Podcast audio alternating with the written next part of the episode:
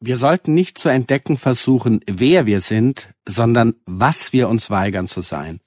Michel Foucault. Vorwort. Wir sind wahnsinnig unkompliziert geworden. Leider spüren wir selbst nichts davon.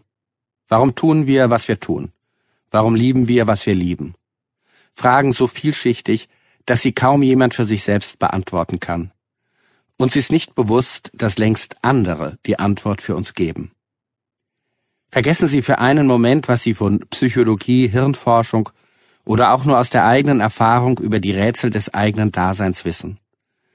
Ohne dass wir es gemerkt haben, haben Ökonomen den Seelenhaushalt des modernen Menschen zu ihrer Sache gemacht.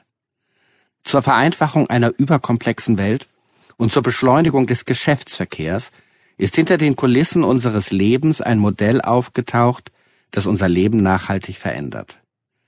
Man kann sich, so lehrt dieses Modell, das Leben sehr viel einfacher und einträglicher machen, wenn man unterstellt, dass jeder Mensch ausschließlich an sich und seinen Vorteil denkt. In diesem Buch soll es darum gehen, wie aus dem Modell eine Falle wurde und wie gut sie getarnt ist. Trance.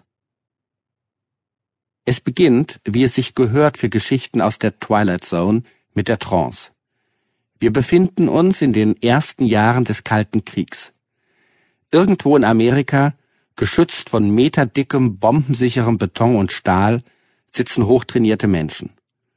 Es sind Soldaten der Luftraumüberwachung der Vereinigten Staaten. Sie fixieren Radarbildschirme. Die Soldaten halten Ausschau nach kleinen blinkenden Punkten, die hin und wieder auf den Bildschirmen auftauchen. Sie registrieren selbst die kleinste Bewegung.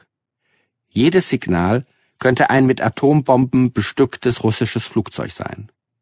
Kein Job in den gesamten amerikanischen Streitkräften, so wurde diesen Männern eingetrichtert, ist lebenswichtiger. Dann geschehen unerklärliche Dinge. Ein Luftwaffenoffizier der den Zweiten Weltkrieg ohne einen Kratzer überstanden hat, bringt es irgendwie fertig, sich auf dem kurzen Weg von seinem Bildschirm bis zur Kaffeemaschine das Bein zu brechen. Andere Militärs fallen in Sekundenschlaf. Manche sind zu absent, um Fragen zu beantworten. Dazu das künstliche Licht, die unterirdischen Türen und Gänge, die wachsende Bunkermentalität und immer wieder die grünen Kreise des Radarschirms. All das verstärkt das Gefühl, im Inneren eines hypnotischen Organismus zu sitzen. Es ist schwer wach zu bleiben, gesteht ein Mitglied der Crew, wenn man stundenlang in einem dunklen Raum auf einen Radarschirm starrt, Tag für Tag, Woche für Woche, immer nur auf der Suche nach dem einen Signal, das eine Entscheidung verlangt. Und das ist fatal, denn eine Minute geschlafen kann bedeuten, dass eine Stadt vernichtet wurde, schreibt ein fassungsloser Besucher des Bunkers im Jahre 1955. Ein daraufhin vom Militär alarmiertes Team von Wissenschaftlern, Ökonomen, Psychologen und Soziologen versucht die Absenzen in den grün illuminierten Gesichtern nachzuvollziehen. Und dann endlich begreift man, dass es die Rechner sind, diese wachsamen Maschinen, die die Männer, die sie bedienen, in Hypnose versetzen.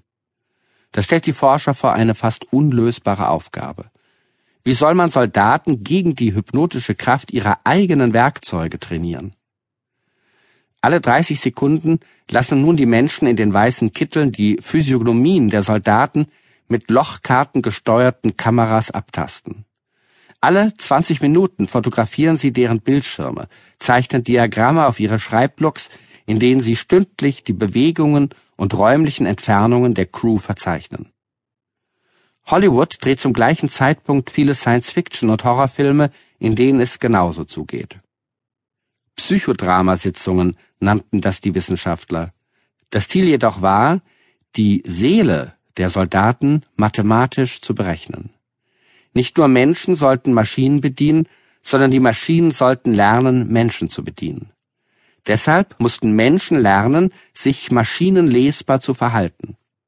Und damit war aus Science Fiction Wirklichkeit geworden, denn erstmals wurden maschinell nicht nur Bewegungen oder Zeitmanagement erfasst, sondern auch Wertvorstellungen und Gefühle von Menschen.